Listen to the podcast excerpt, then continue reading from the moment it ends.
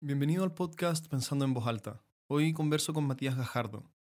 Matías es más conocido como Matías Emprendedor por su usuario en redes sociales. Él es cofundador de Convictus y acompaña a miles de emprendedores en su proceso.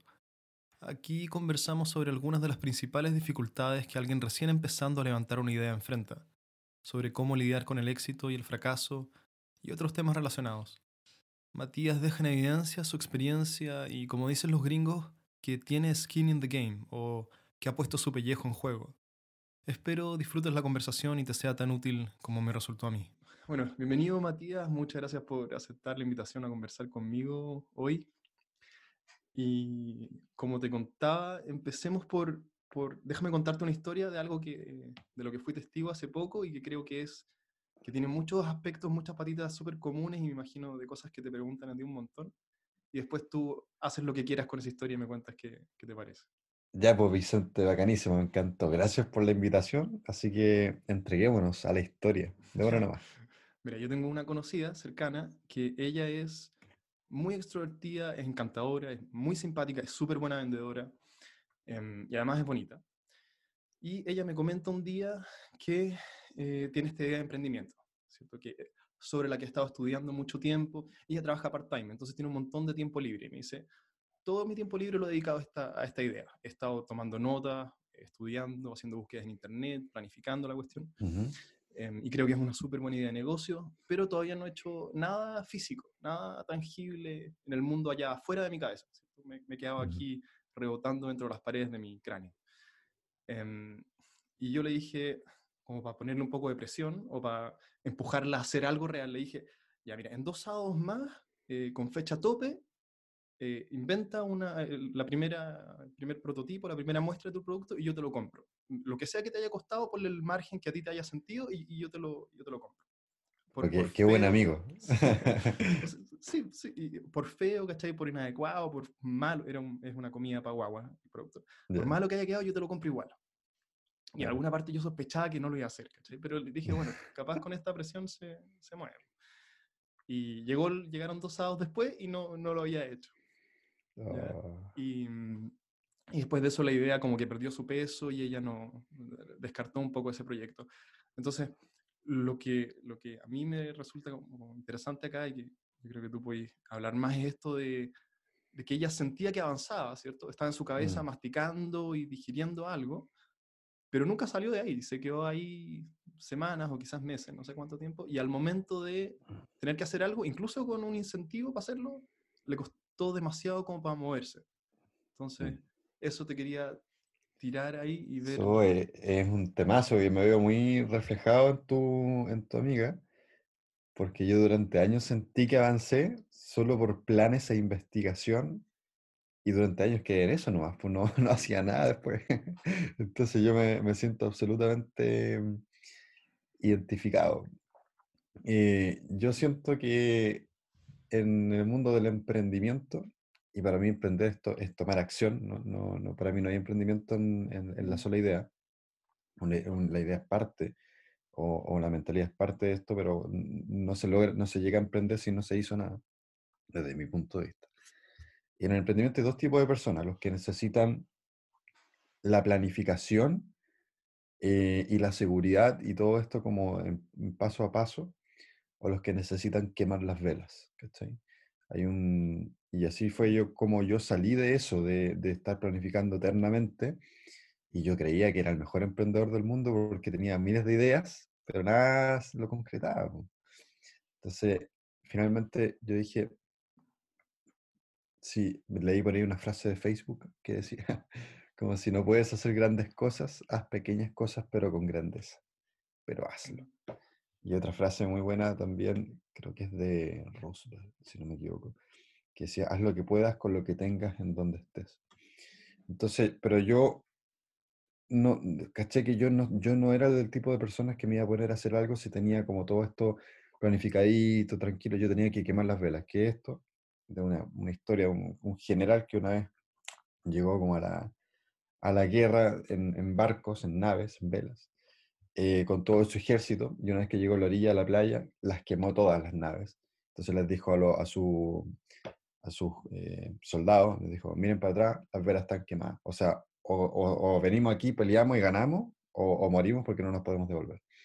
Y eso hice yo. Yo, yo eh, finalmente fui, yo estuve en la universidad eh, estudiando ingeniería comercial, pero no era lo que a mí me, me, me, llenaba, lo que a mí me gustaba, lo que a mí me servía. Pero de todas maneras me sentía relativamente cómodo. Entonces finalmente dije, no, yo voy a quemar las velas, me voy a ir de la universidad, voy a renunciar a todo y asimismo con, con nada, o sea, con, sin ni un peso en el bolsillo me puse a emprender. Pero para mí era, para mí, que suena el camino difícil, para mí era el camino fácil finalmente, porque era o emprendo o emprendo, porque no tenía otra opción. Mm. Eh, y así logré tomar eh, acción y hice mis primeras cosas y fui avanzando, pero porque no me quedaba otra. Entonces, hoy día yo lo veo en retrospectiva y digo, sí, me, sirvió, porque finalmente gracias a eso logré tomar acción.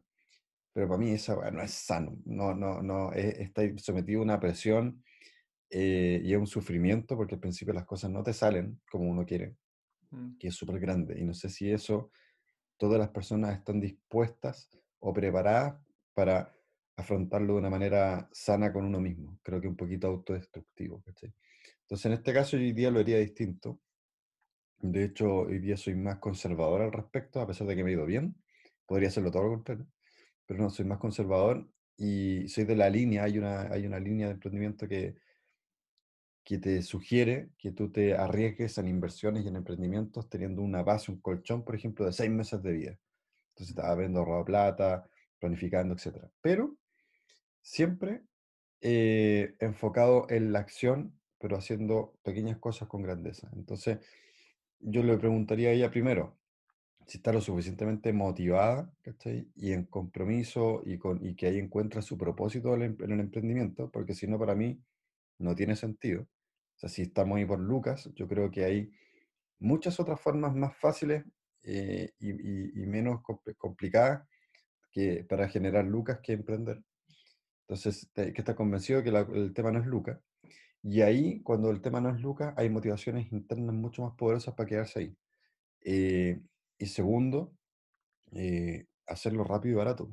O sea, tratar de, a pesar de una planificación larga, las acciones, pequeñas acciones, hacer mini, mini metas. Entonces, si mi gran meta es hacer el gran producto, no sé qué, ¿cómo lo voy probando en el mercado lo antes posible? ¿Por qué?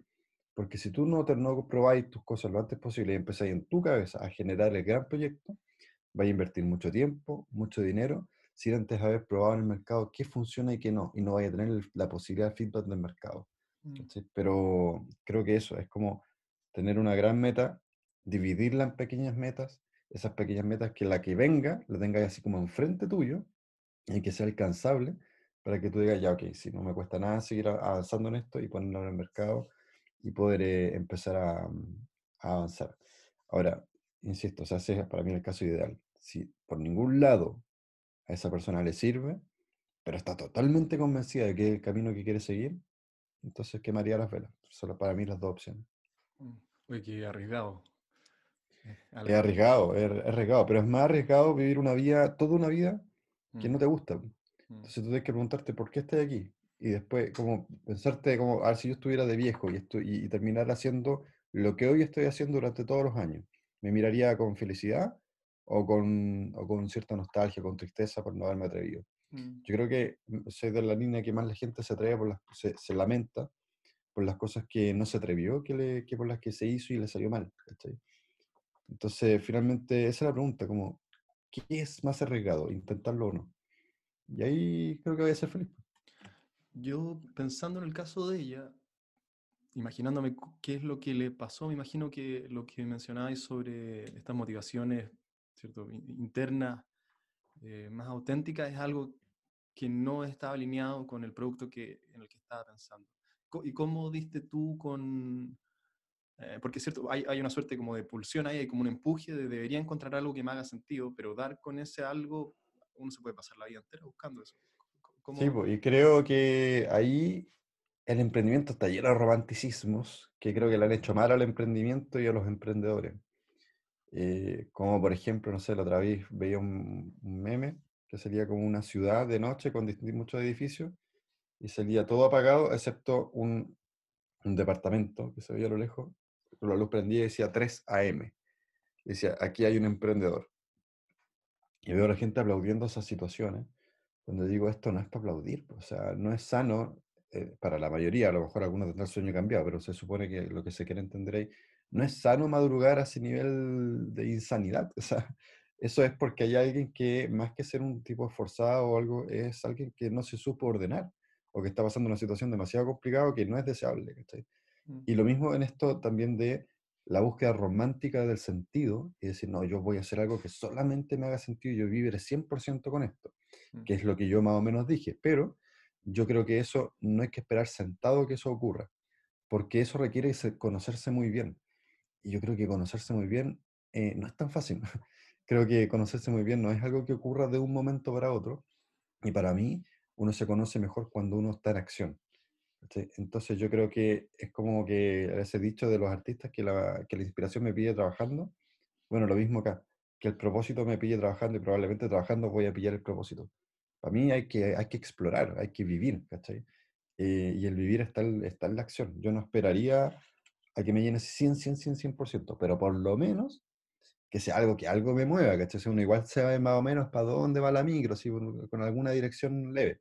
Ahí por lo menos encontrar algo que uno diga, ya, sé que esto realmente me inspira, aunque no sea algo que totalmente toque tu fibra, así mucho, mm. pero por lo menos que vaya en el camino. Y ahí ir encontrando y motivándote, pero, hay que tomar las acciones para mí. O sea, yo creo que una, de hecho, creo que una de las mejores formas de conocerse es emprendiendo. Emprenderte te somete a situaciones extremas en donde uno, ahí es realmente donde uno se, se conoce. Está ahí, vive momentos de euforia, vive momentos de tristeza, de depresión, de, de trabajo en equipo, de, muchas cosas. Creo que, si bien no todos creo que sirven para emprender, creo que al menos todos debieran vivir la experiencia de alguna vez la vida emprender, para llegar a esos momentos y ver qué, qué es de nosotros. Mm, sí. Eh, mencionaste algo ahí al paso sobre e-, este personaje que está trabajando a las 3 de la mañana, ¿cierto? hay como un romanticismo con este, esta especie de obsesión por tu emprendimiento que nunca se apaga, ¿cierto? El interruptor está siempre encendido. Mm. Y te quería preguntar sobre eso también, porque hay varias figuras en internet, tipo Gary Vee, de ese estilo. Yo no, no he visto todo lo que dicen, pero mi sensación es que eh, están demasiado enfocados en esta ultra productividad, que, que nunca, nunca se detiene. Y y si es que mencionan la vida familiar, la vida social o el descanso, eh, es solo de manera secundaria. No sé si estoy en lo correcto, es mi sensación. ¿Cómo, cómo hay equilibrado tú esto de mm, cierto, acción y pausa? Eh, sí, eh, puta, es un, es un, temazo y es algo en lo que yo he estado trabajando un montón porque he caído en esta obsesión, tratando de ser consciente en que no sea autodestructivo en lo personal y en mi entorno también, porque finalmente uno es un ser social. Pues, entonces, yo pasé por momentos que quizás yo los veía, o en ese momento los veía como necesarios, en que solamente mi, mi foco y mi norte y mi centro era el emprendimiento, porque sentía que si no, no iba a salir adelante. Y ahí eh, te empecé a, a, como a despedir de ti, como no sé, como a mí me gustaba salir a caminar, ir al cerro, no salía. Eh, a despedir de tus amigos porque estás ocupado. A despedir de tu pareja porque estás pensando en, tu emprendimiento. A despedirte de tu familia, ¿cachai? Te empezáis a, a quedar solo.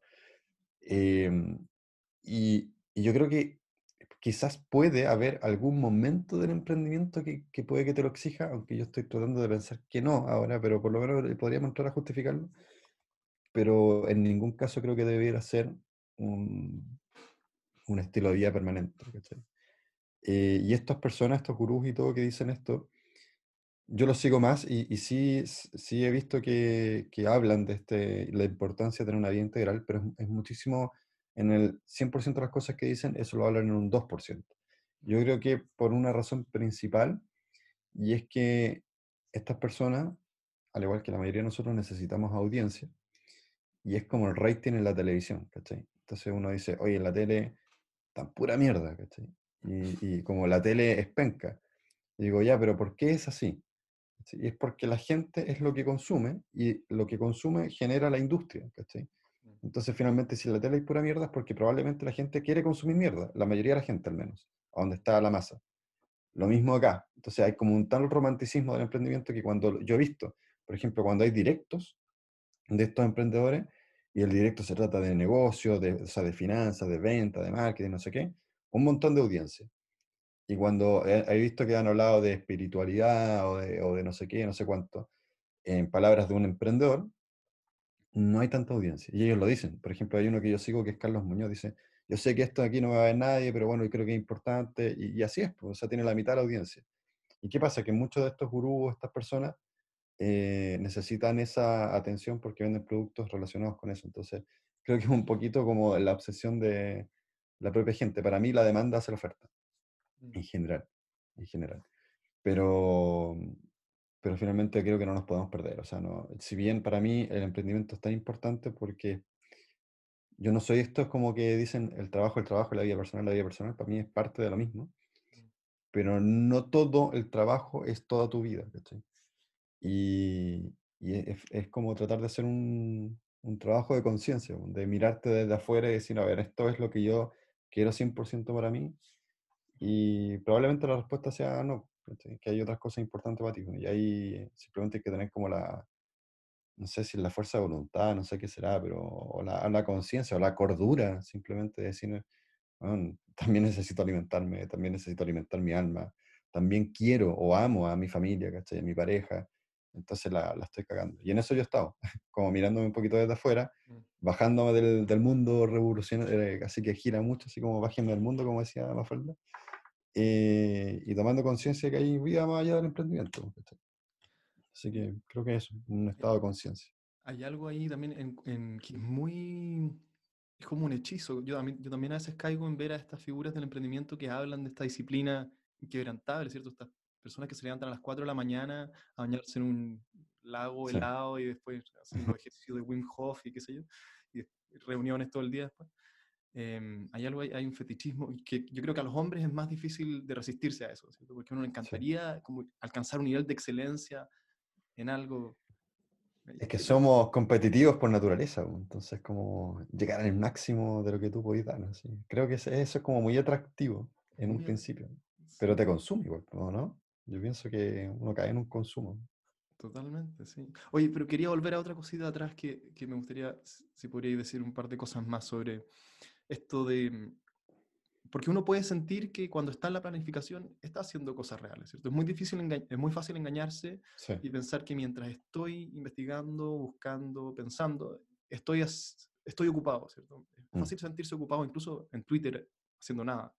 Entonces, ¿cómo, ¿cómo, alguien que no quiere quemar sus velas, ¿cierto? que todavía quiero tener mi malla de seguridad y que todavía no encuentro algo que me haga sentido, em, ¿cómo, generáis empuje ahí para salir de, tu cabeza?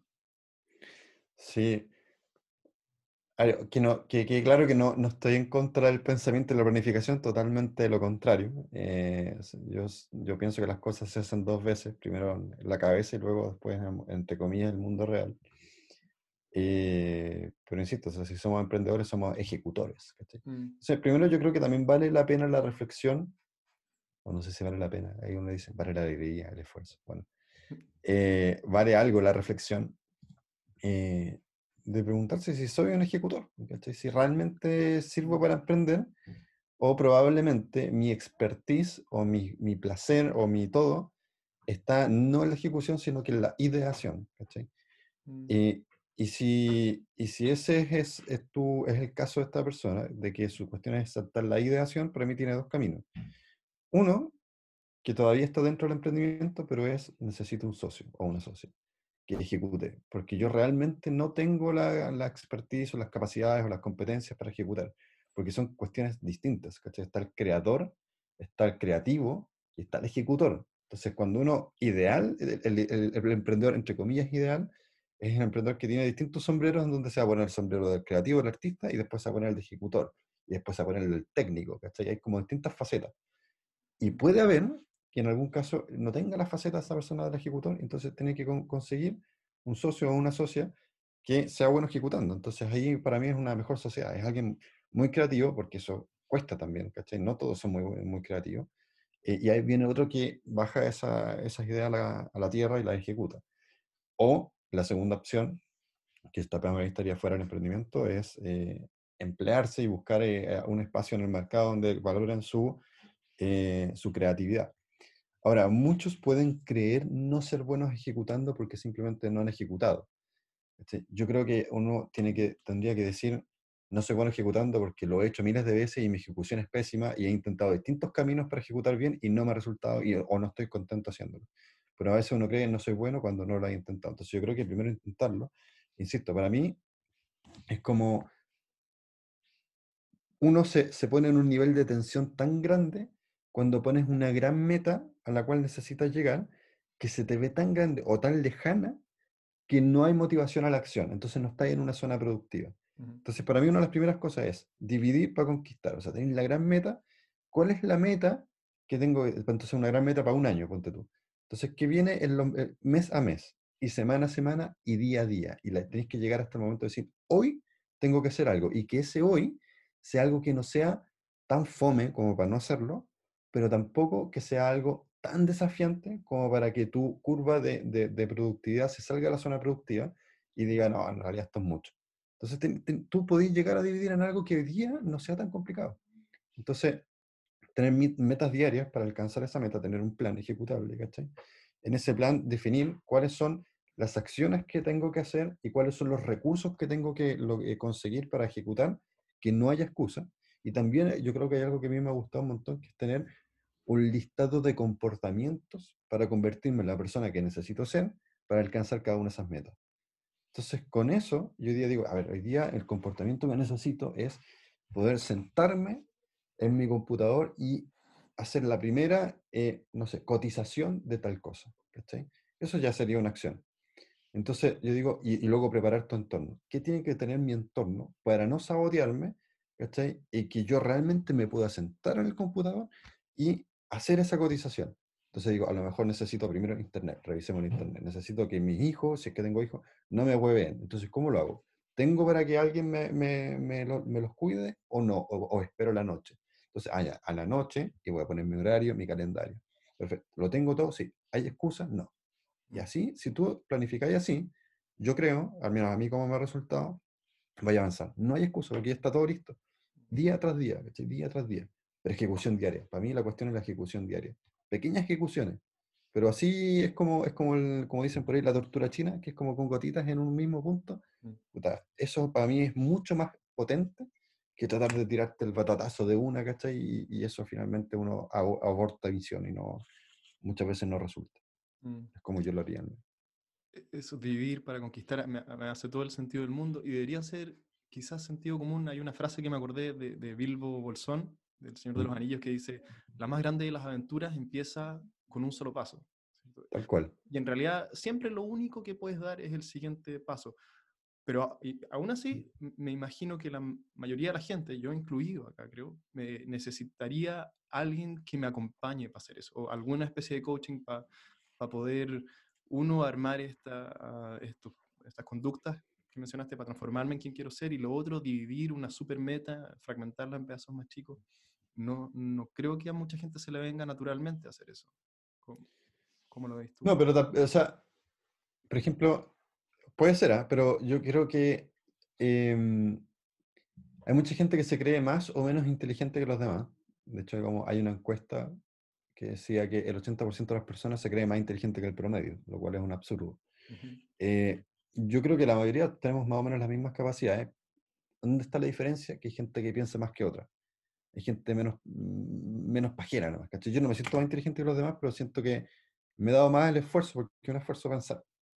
Con mis mismos recursos mentales, pienso más que lo otro. Entonces algunos dicen, creen que no pueden tener la capacidad, pero tampoco se han sentado a decir, a ver, vamos vamos a intentarlo. Yo creo que hay muchos, muchos que no lo intentan y se creen que no tienen la capacidad. Ahora, muchos intentándolo dicen, no, en realidad necesito ayuda y ahí, ideal tener justamente, y para eso existen y está lleno de, mentores, de coaches que, que, te van a ayudar. Pero yo creo que esto que te estoy diciendo no requiere tanto un nivel tan sofisticado de, de, planificación o, mm. o, coaching o algo por el estilo. No estoy en contra de eso, de hecho yo hago mentorías, pero, pero creo que la mayoría puede. Mm. Y si no, y si no, es que, insisto, es que, ok, eh, aceptemos que no somos, no somos buenos ejecutores o lo pasamos mal haciéndolo, Mm. y a lo mejor este no es nuestro, nuestro camino, ¿no? y nuestro camino es el camino creativo, y ahí tengo que buscar yo, eh, como una pieza que encaja muy bien con la otra, el mejor engranaje, ¿cachai? Pero entender que, que a veces no, no somos para ciertas cosas. Matías, tú has creado una marca personal o estás en proceso de crearla, no sé cómo lo verías tú, y me imagino que eso tiene que ver o que eh, implica un nivel de exposición que antes no tenía y, y que te llegan todo tipo de comentarios y que la gente tiene, que te conocen, tiene una idea de quién tú eres en su cabeza que no necesariamente se corresponde con quién tú eres. Ujú. Eh, ¿cómo, ¿Cómo hay enfrentado eso, los comentarios negativos y positivos que te llegan? ¿Cómo- co- es, es muy fácil tomárselos personalmente o cómo, cómo ha sido eso? Sí, pues yo ahí... eh, tenga un significado. Sí, es, es un- es una experiencia muy, para mí ha sido muy bonita en general, Mm. pero viene con todo, pues viene, el el pack viene con cosas buenas y con cosas malas. Entonces ahí, para mí, yo prefiero ser como, ser sesgado selectivo, ¿cachai? A ver, yo pienso que si, si saco mi sesgo, no selectivo, yo pienso que prácticamente todos los comentarios buenos y malos eh, que reciben, que recibo de la gente, eh, y que la gente me califica como persona, en realidad no son tal, o sea, no son, no, no, no, no tienen un- una base en la realidad, porque es imposible poder definir, para mí, o, descubrir cómo es una persona solamente mirándolo a través de las redes sociales. Nosotros como seres humanos somos muchísimo más complejos. De hecho, cuesta mucho uno mismo conocerse para que las demás personas nos vengan a conocer. Por lo tanto, digan lo que digan las personas de mí, no es personal, aunque ellos lo crean así. Para mí es un tema de simplemente de cómo me perciben, y ahí hay un, un infinitos mundos distintos, y también de, lo que las personas tienen dentro de sí, que yo creo que nadie da lo que no tiene dentro. Entonces, si alguien te tira mierda es porque probablemente algo tiene parecido dentro de esa persona. E- Eso, sorry, Entonces, eso, pro- ¿procesar eso de esa forma se te dio natural o es algo que en un no, principio te no, viste abatido por las cosas negativas o demasiado elevado no lo lo, pensé que... con mi primera ola de haters. Una vez hice un, un post de, mm, de todo lo que yo había aprendido haciendo limpia vidrios de los semáforos, limpiador de, yo limpiaba vidrios de los semáforos. Entonces, pues yo cu- lo- fue- tuve- y limpié vidrios eh, los semáforos con un amigo y siempre dijimos, si no puedes hacer grandes cosas, haz pequeñas cosas pero con grandeza. Y lo hicimos lo mejor posible, lo hicimos tan bien que ganamos 800 mil pesos mensuales para cada uno haciendo ese oficio. Entonces dije, Mm, oye, aquí aprendimos varias cosas y lo mostré. Y cuando lo mostré, que no lo mostré en mi propia comunidad, lo mostré en una comunidad de emprendimiento eh, en Facebook que se llama Lean Startup, ujú. que supuestamente era como todo muy, muy buena onda, y me llené de una cantidad de haters, pero me decían mentira, chanta, me trataron hasta de gay, o sea, como ni, tiene ningún sentido. Y para mí no es una ofensa, digo, pero digo, ¿qué, qué sentido tiene? O sea, no, o sea, ese era el nivel de irracionalidad de los mensajes.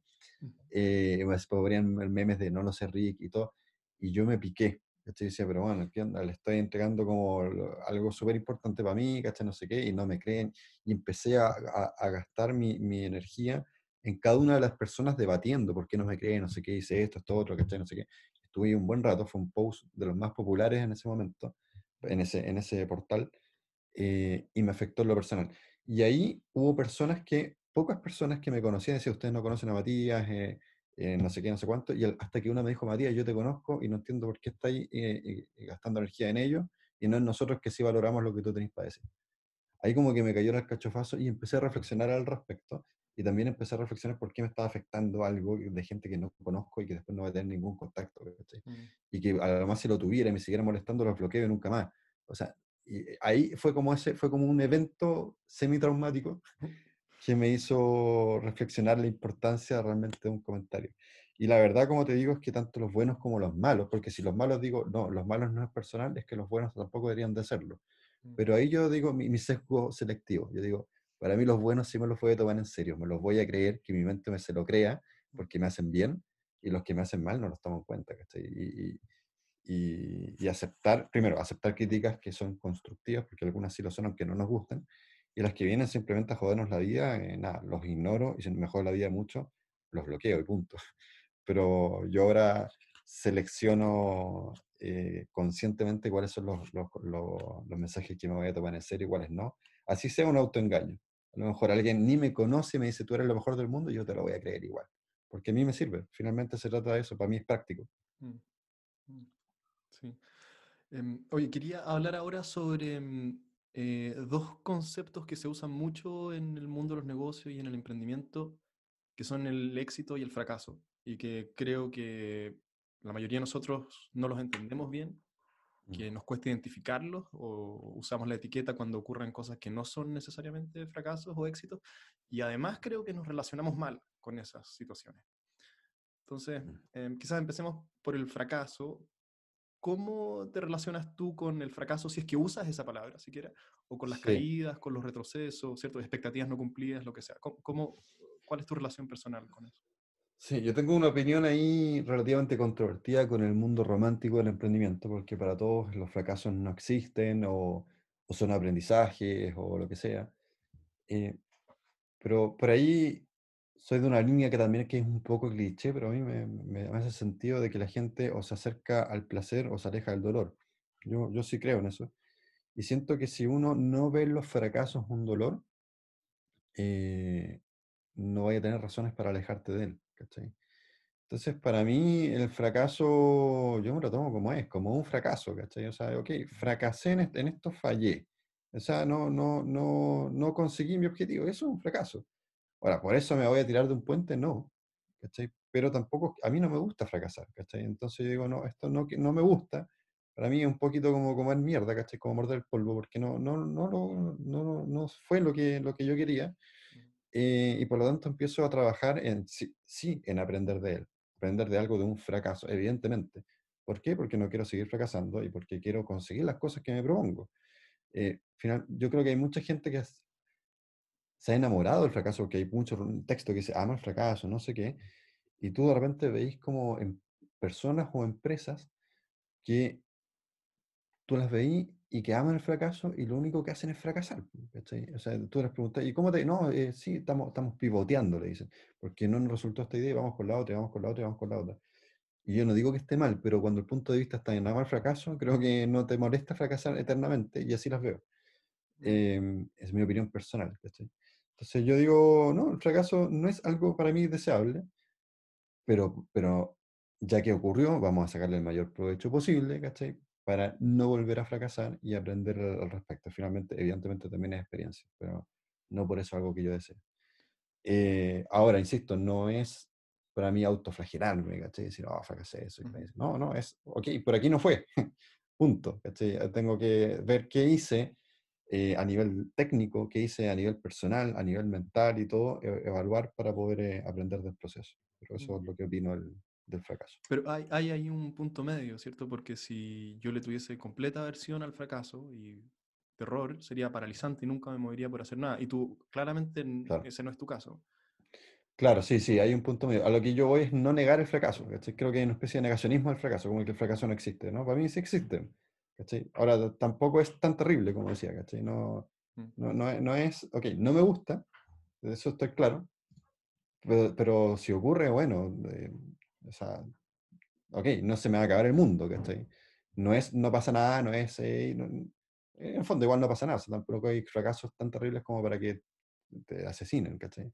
Eh, pero es algo que para mí no es deseable, pero tampoco, tampoco algo, es algo terrible, algo de lo, que se puede, de lo que se puede avanzar.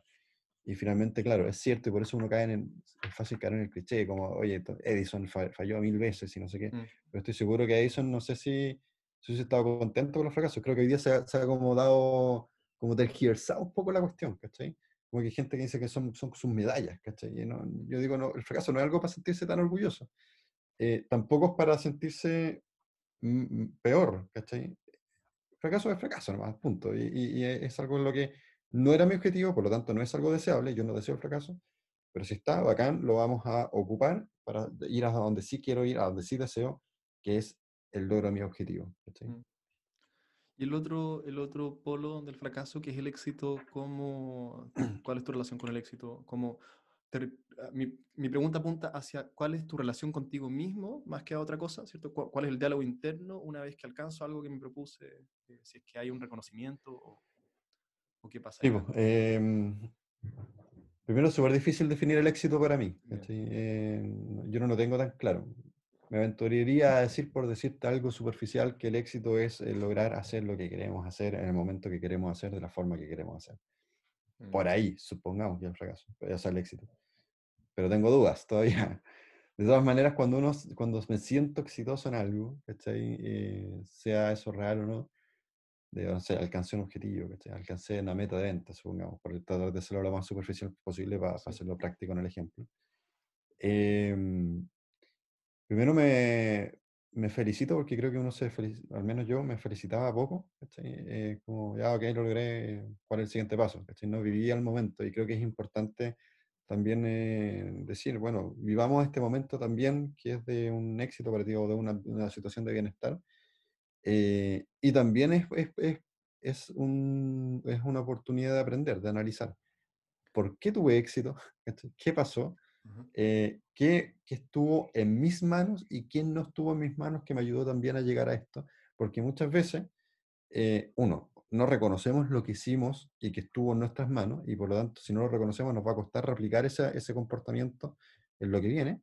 Y por otro lado, a veces conseguimos algo, pero no a veces por un factor suerte, eh, y nosotros nos lo atribuimos falsamente. Y eso tiene un problema también, porque en el fondo eh, creo que me va a ocurrir lo mismo más adelante, cuando en realidad era en gran parte un factor externo. Entonces, primero concientizar. ¿Qué pasó aquí? Concientizar en sentirme bien y luego aprender para lo que viene. Em, y segundo, si bien yo creo que, por ejemplo, yo te decía que soy sesgado, selectivo, donde eh, tomo los, los, comentarios de la gente que me dice, tú eres bueno, no sé qué, yo me lo trato de, de creer, pero tampoco pasar al lado de la, de la arrogancia y de, la, y de creérmelo que soy como lo, realmente lo, lo máximo, eh, porque ahí hay, hay, un peligro también de que uno pudiera llegar a decir no necesito aprender más o soy mejor que los demás, y ahí te perdís de, de, todo lo rico que tiene tu entorno. Entonces tratar de ser centrado con los pies en la tierra, disfrutarlo, compartirlo con mi gente, eh, pero saber que también hay mucho más por, eh, por seguir aprendiendo y, y, por seguir mejorando. Oye, y sobre el autorreconocimiento de cuando hay algo que se cumple que uno quería hacer, eh, ¿podrías ser un poco más específico y concreto sobre si es que hay una ¿cierto? Hay una frase que te repites o quizás, no sé, pues salir a tomarte una cerveza o, sí, sí. Eh, yo antes, cuando estaba también metido en esto que hablábamos de, de, este, de este cliché emprendedor que lo único que hace es trabajar y toda la cuestión, em, cuando hacía algo que me gustaba, pero que no tenía que ver con el trabajo, por ejemplo, ver una serie, salir a comer o lo que sea, lo hacía con culpa. Eh, como debería estar haciendo otra cosa. O, eh, no sé, pues no estoy siendo un buen emprendedor porque los emprendedores no hacen esto. no tiene ningún sentido. Pero entonces ahora eh, lo que hago, aunque lo hago sin la necesidad también de, de, tener un éxito, pero lo hago con mayor razón cuando hay un éxito, me premio. ¿cachai? Entonces digo, bueno, esta weá merece premio. ¿cachai? Mm. y si me premio con cosas físicas o experiencias, así como, como me salgo a comer, me gusta salir a comer, ¿cachai? O, o digo, hoy día este fin de semana no voy a hacer nada, ¿cachai? Como me lo merezco, me voy a dedicar pues, como, como para mí, ¿cachai? Eh, o me digo, puta, lo, lo hiciste bien, ¿cachai? Me hablo, me estoy, me estoy hablando cada vez más eh, y, y teniendo un mejor diálogo conmigo. Antes era muy como pesado conmigo, ¿cachai? No, no me tiraba para arriba, ¿cachai? Y eso me hace mal. Entonces dije, no, no, yo me, me voy a querer. Eh, así que sí, hago acciones concretas como para decir esto es motivo de celebración. ¿cachai? Eh, y es bueno porque finalmente uno empieza a asociar, ¿cachai? Uno asocia eh, éxito, sea cual sea tu definición de éxito, con cosas buenas para mí. Entonces, eh, lo empecé a buscar, al menos a mí me pasa. Creo que te vi en un video, no me acuerdo si era por esto mismo, pero que te había comprado unos audífonos. No, no sé si era también premio por algo. Sí, pues, son eh, mis, autorregalos. De, cuando uno va, yo creo, cuando uno va mejorando su situación económica, aunque no necesariamente tiene que ver con lo económico, pero su situación de vida, eh, a propósito de hacer algo que a uno le guste, que uno se siente bien, eh, creo que hay, que hay que hay que premiarse, ¿cachai? Yo me, eh, eh, soy ahora fans y promuevo los autorregalos. Ahora que viene la Navidad, estamos grabando esto como tipo 20 de diciembre. Em, todos hacen primero la lista de regalos pensando en todos los demás, ¿cachai? Y, y uno se pone en el último de la lista si es que se pone. Y digo, o sea, bueno, puede ser, porque finalmente nosotros somos la persona más importante de nuestra vida, ¿cachai? Entonces, si nosotros no estamos bien, menos vamos a poder estar bien para los demás. Entonces yo digo, ahora yo he puesto, entre comillas, egoísta, pero incluso por un segundo paso altruista. Primero yo, después los demás. Si yo estoy bien, puedo hacer lo mejor posible para los demás también. ¿cachai? Entonces, autorregalos. Yo me compré unos audífonos, me compré eh, una, una, cuerda a saltar, son cosas, son detalles, igual, no, no es necesariamente algo tan potente, mm. eh, o sea, tan, tan rimbombante. Eh, me, me, la otra vez me regalé una ida al cerro acá en Santiago nomás, ¿cachai? Ahora tuve un viaje más, más, caro, evidentemente, pero, pero hay cosas que, distintas opciones que uno tiene para poder hacerse un cariñito y sentirse bien con uno mismo. es muy difícil aprender eso, ah, por lo menos a mí me ha sido eh, muy difícil aprender a reconocer los méritos propios, pero hay algo, y, creo que al mismo tiempo es muy importante porque el éxito, no importa cuál sea el que uno tenga, ¿cierto? El mundo no va a parar a reconocértelo. El, el, sol va a salir al día siguiente y vaya a tener que volver a vender lo mismo que vendiste el mes anterior, lo que sea que, que sea tu meta. Entonces, si uno no para, ¿cierto? La máquina tampoco para. Y te quería preguntar también sobre, mm, eh, sobre el perfeccionismo, porque mm es otra cosa relacionada con el éxito y el fracaso, bueno, con todo lo que hemos hablado. Eh, y es más fácil estar en un perfeccionismo em, nunca satisfecho, ¿cierto? Porque es imposible la perfección. Eh, claro, es un ideal, es un estado que no, no existe. Em, sí, pues, hay que ver de dónde viene el perfeccionismo. Por ahí está esa frase típica del perfeccionismo enemigo de lo bueno, o mejor hecho que perfecto. Pero también eh, para mí hay un tema más profundo de eso. Para mí el perfeccionismo es el disfraz del miedo.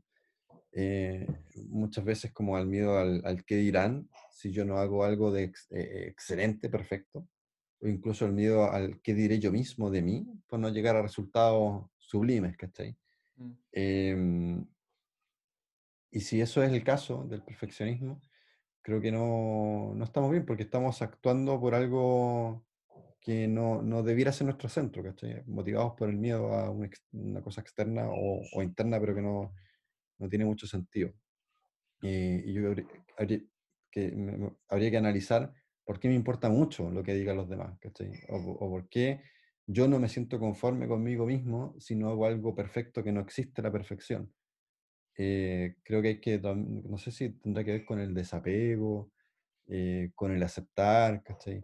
O el aceptarse uno mismo que uno tiene ciertas limitaciones, ¿cachai? Mm. Em, porque ¿de qué salgo con hacer una, por ejemplo, yo hago lámparas, hacer una, lámpara así, pero la raja para sentirme bien, pero me demoré dos meses en hacerla, ¿cachai? Cuando debería haber hecho la cuestión en un día, por si no, no avancé. Entonces, es para es cubrir mis propias falencias emocionales, creo yo. Eh, entonces, creo que pues, tiene mucho que ver con eso, con, con aceptar esos miedos, con eh, aceptar nuestras eh, limitaciones y entender que quizás hay más valor en algo bueno pero hecho, pero que perfecto y nunca, nunca realizado. Sí, sí, parece una buena nota para cerrar eso. Así que cubrimos harto terreno, Matías, estuvo muy bueno. Así que, a mí se me pasó, pero volando, muy, muy entretenido. se pasó rápido. Eh, bueno, gracias por el tiempo. Voy a poner tu Instagram aquí, que me parece que es donde publicas más cosas, ¿cierto? Sí, ahí estoy más, más activo en el Instagram en arroba matías-emprendedor. Bueno, Matías, mil gracias. Hasta la próxima.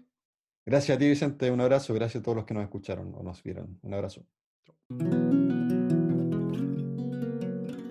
Si este contenido te parece interesante y estas conversaciones te suman valor, suscríbete a este canal para recibir notificaciones cuando tenga nuevo contenido por compartir.